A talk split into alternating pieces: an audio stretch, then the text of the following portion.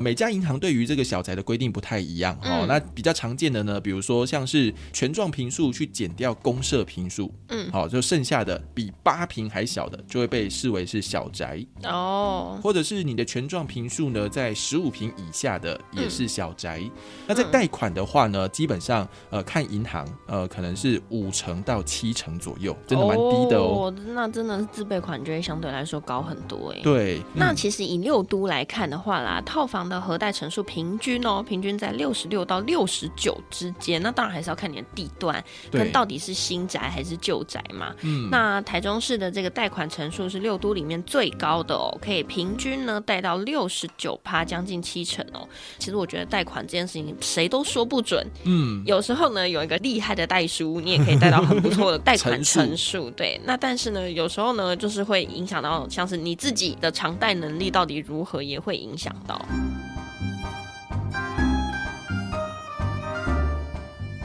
神神秘秘揣猫醋。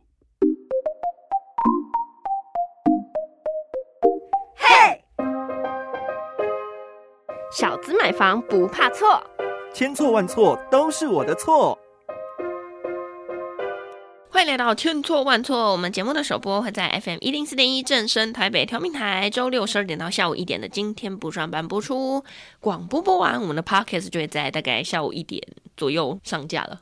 你好像每次都很不确定呢。对呀、因为有时候啊，我就是去看，和它就是每个平台跑的速度不太一样。哦，还没有捞到啦。呃对，哦有的出来了，有的还没有出来。好，那就请大家继续 follow 喽。我是超群，我是慧俊，今天我们要来聊什么呢？聊一个新兴的日文的词汇叫做独活。“独活”，自己生活的意思吗？呃，这个在日本叫做独自活动。啊，独哦就是自活动。对，确实是你说的，就是独自生活，就是对于什么那样的东西都不会太 care，啊，什么意思？反正就是有点像是边缘人的一个概念。哦，但是你的重点是差别在你自己一个人生活也可以活得很好。对啦，所以其实，在台湾之后啊，这个独活反而是有比较正向的意思哦，就是你自己住，哦，这你单独生活，啊就独居嘛。呃，类似这个样子，但是就是独居独的优雅跟漂亮，然后自在舒适。然后拥有自己的经济自主权。哇，突然觉得台湾人还蛮正向的。嗯 好，那其实统计二零二二年，就是去年六都单独生活的人口变化，发现哦，这个我们刚刚说单独生活自己住的这个比例呢，台中的比例成长最快。哦，然后呢，除了台南之外，其他五都都是女性独活族多于男性。哎，我觉得这件事情可以探讨到很多生活的面向。嗯，嗯，就好比说啊，我觉得现在大家不见得一定想要结婚，哎嘿，对不对？对，然后再来就是也不一定想要生孩子。嗯，那呃，我觉得再是年长一点的女性哦，或者是男性，可能会有一个问题，就是现在呢，高龄离婚者其实也越来越多。哦，高龄离婚者就是觉得说，嗯，我们的那个什么义务都已经负担差不多了，那就可以该拜拜。对，之前其实我们在嗯、呃别的节目里面有讨论到这个高龄的离婚族他们在想什么。嗯那很多女性的想法就是，我为了这个家奉献了一辈子，我现在要过我自己的人生。Goodbye。对，没错哈。所以呢，其实会发现说，女性呢，在于自己的经济自主权，或者是现在的性别平等等等之类的，会觉得想要掌握到自己的人生。嗯，不过啊，随着这些我们这些独活族嘛，嗯，讲独活族有点有趣耶，发现呢这个购物市场里面，哎，小宅当道喽。没错。但我觉得小宅当道的原因，当然不只是这个独活族增加啦，就是因为房价贵嘛。就是买不起。好，所以说我们在这样子的数据之下呢，就会来探讨说啊，男性如果不加油，你还能怎么努力呢？那就去加油啊！再来就是你买小宅的时候有没有什么美感没有注意到的？今天要跟大家来讲哦。那首先第一个，为什么那个中部地区就是台中市会成为独活族成长速度最快的呢？好，就是因为它是附近的这些乡镇当中唯一的商贸核心哦，包含像是苗栗、云林、彰化、南投等外围城市都往这里聚集。哦，对虽然我是台中人，可是我生活不在台中啦。我嗯偶尔回去，我其实没有太大的感觉。可是我后来有发现，就是像因为我是一个北漂青年嘛，对不对？对那我身边的同学，的确他们很早很早就搬出去住，拥有车子，拥有自己的房子。哦所以其实我后来发现，到底是台北的生活真的太不易了，嗯还是说台中的民众其实，在生活水准上面其实越来越高呢？哦，这是很值得探讨，因为我们看到了台北市，台北市它的单独生活户的人口变化是六都里面垫底，真的是数据最低。好有趣哦！那其实他就发现说，因为台北市寸土寸金，嗯虽然说大家都来这里工作，但是不会把户籍迁到台北市来。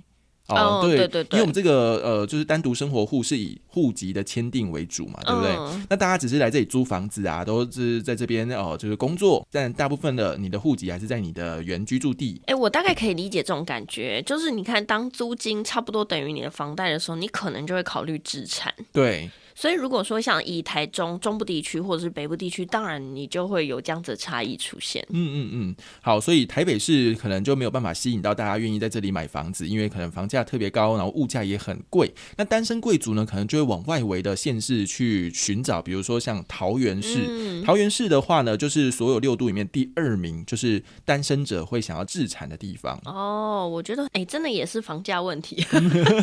对对对，好，那再来，女性为什么独活族会增加呢？就是因为呃自己的独立意识提高，然后经济自主能力也提高。再来就是因为女性的寿命也比男性长，啊、对，对，所以呢 就会希望可以享受自己的独活生活。嗯，哎、这个也的确是一个原因哦。没错，再来就是呢，独活族大家的房型首选当然是选择小宅啊。如果我一个人住，我干嘛住这么大，然后花这么贵的钱？然后再来就是我扫不完，好不好哎、？真的呢，就是大厝拍变少哎。呀，很累呢。对那既然都要过得舒心舒适，我买那么大的房子干嘛呢？够住就好了嘛。嗯所以就会大概会有那种小宅化的趋势哦。比如说室内空间大概六到十平的左右，就套房啦。对那比较不会去讲究说我到底要几个房间。那嗯嗯那平数呢，可能差不多就是稍微小一点，套房为主的物对件。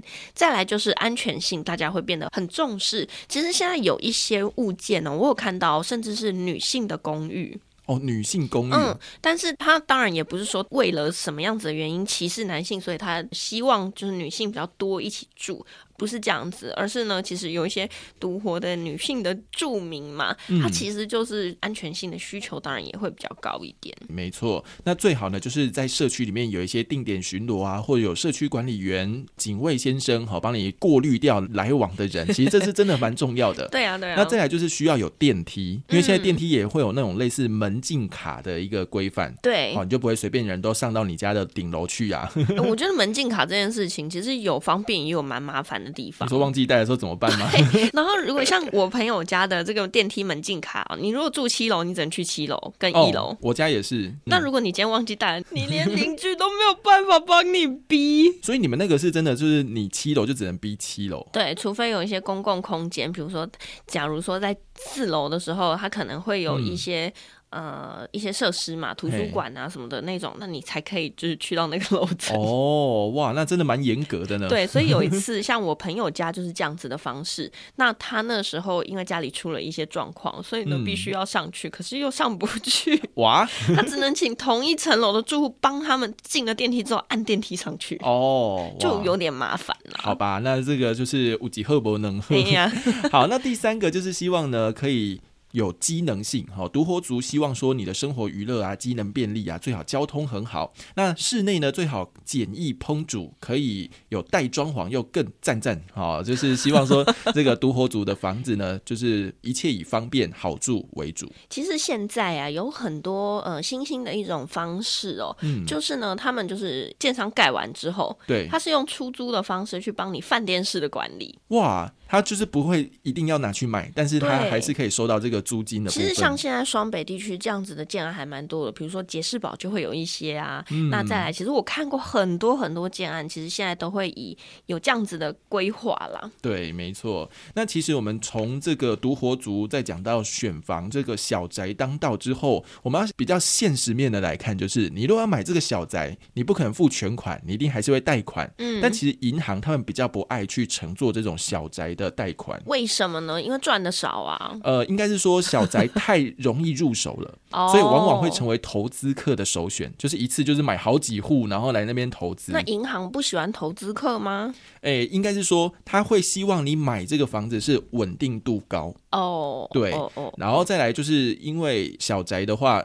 嗯，他要担保你的债权嘛，而且你跑掉的几率会比较高一些些。哦，所以就是有统计来支撑这些数据了。对，那每家银行对于这个小宅的规定不太一样哦。嗯那比较常见的呢，比如说像是你的权状平数去减掉公社平数，嗯好、就剩下的比八平还小的，就会被视为是小宅。哦，对，或者是你的权状平数呢在十五平以下的也是小宅，啊、或甚至呢就是你的主建物加附属建物比十二平还小的，这也是有人去做一个规定哦。什么叫主建物加附属建物？反正就是你的室内空间加阳台啦。哦哦，对，这样叫做主建物加附属建物低于十二平，这样子的话就会被称为是小平数。那在贷款的话呢，基本上呃看银行呃可能是五成到七成左右，真的蛮低的哦。那真的是自备款就会相对来说高很多哎。对，那根据廉征中心哦说，近年来呢，对于小宅的贷款成数有慢慢的在提升的趋势。嗯，因为毕竟买的越来越多嘛，买得起大房的又不是 那么多了，而且就是因为独活族真的变多的，你如果银行要有那个业绩的话，你当然是会找哎啊，现在主流就是小宅，你还不带小宅，那你不就跟你的业绩 say goodbye 吗？嗯，那其实以六都来看的话啦，套房的核贷成数平均哦，平均在六十六到六十九之间。那当然还是要看你的地段，对跟到底是新宅还是旧宅嘛。嗯，那台中市的这个贷款成数是六都里面最高的哦，可以平均呢贷到六十九趴，将近七成哦。那为了要争取客户啦，大家当然也是会传出说，哎，一些套房的贷款成数啊，可以高到七八成左右，和一般住宅一样。但是这就是要看，因为其实我觉得贷款这件事情谁都说不准。嗯，有时候呢，有一个强力的、厉害的代书，你也可以贷到很不错的 贷款成数成数。对，那但是呢，有时候呢，就是会影响到像是你自己。对你自己的偿贷能力到底如何，也会影响到。所以这样听起来就可以知道为什么台中地区独活族会高，因为他买小宅贷款成数机会很高啊，嗯所以当然会鼓励大家，哎，就自己去买个房子吧。就还是相对来说啊，台北的房子买不起，台中你可能比较 买得起。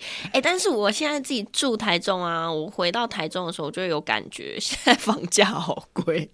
就是跟以前那样比起来的话，哇，都是差别很大。对啊，你看以前那些无期的海边，当时真的是没有人想要住哎、哦，但现在也要哇四十万左右，就哦海边呢，不得了，海景第一排。真的。好啦，那如果说真的要买小宅的朋友呢，在这个贷款成数哦，其实有一些前面的一些内行人或者他们过来人呢，就分享一些关键哦，有四个条件大家可以参考看看。好，当然就还是呃第一个。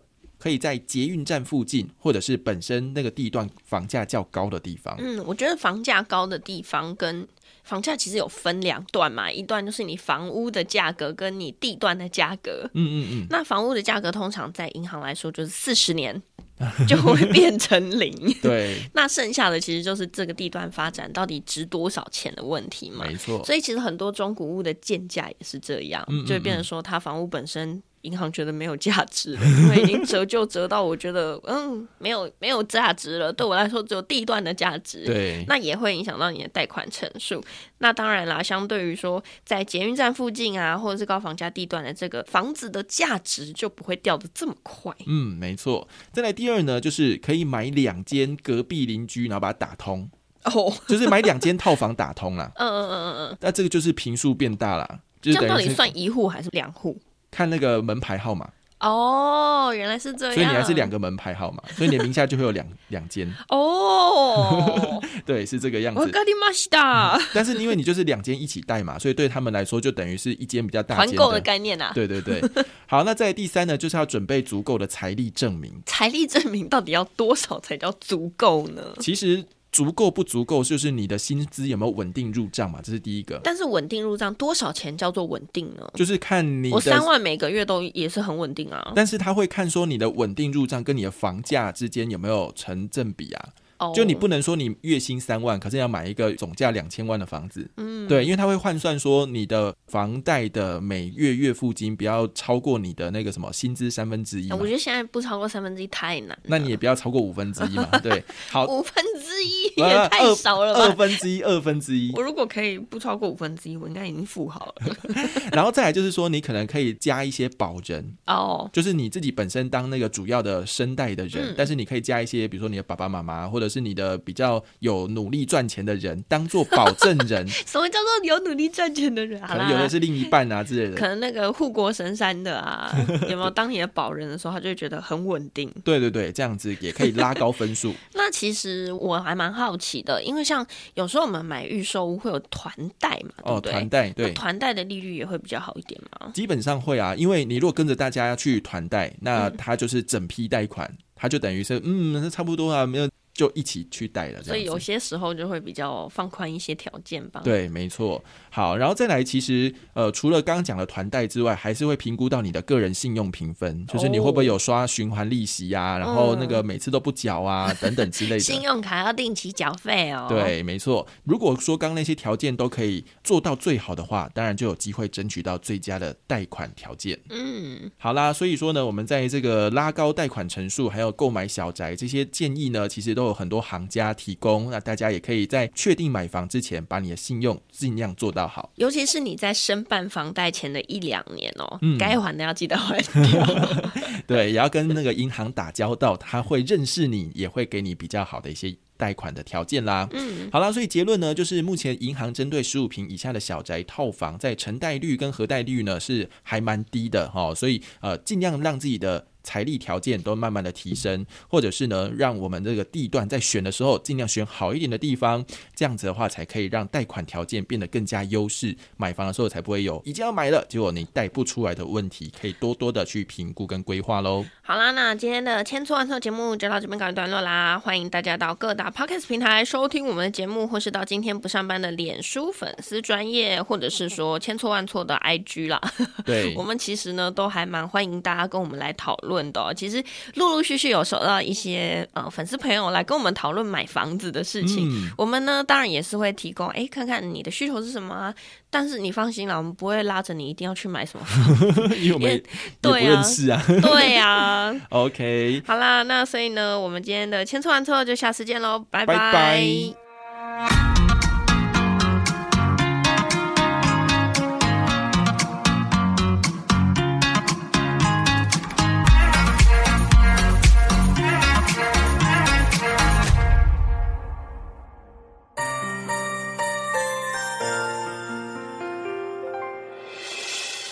伤心的时候有我陪伴你，欢笑的时候与你同行，关心你的点点滴滴。